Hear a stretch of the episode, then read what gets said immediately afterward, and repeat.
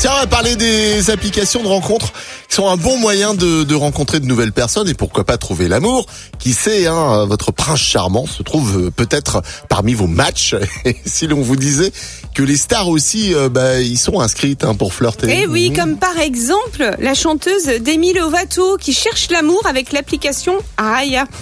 L'acteur Ben Affleck euh, aussi était inscrit sur une appli de rencontre. Et le pire, bah, c'est qu'il avait matché avec une nana qui avait pensé que c'était une usurpation d'identité. Bon, il s'est avéré que c'était le vrai euh, Ben Affleck hein, qui avait posé un like sur son profil. Ouais, Sur Tinder aussi, on peut trouver Zac Efron.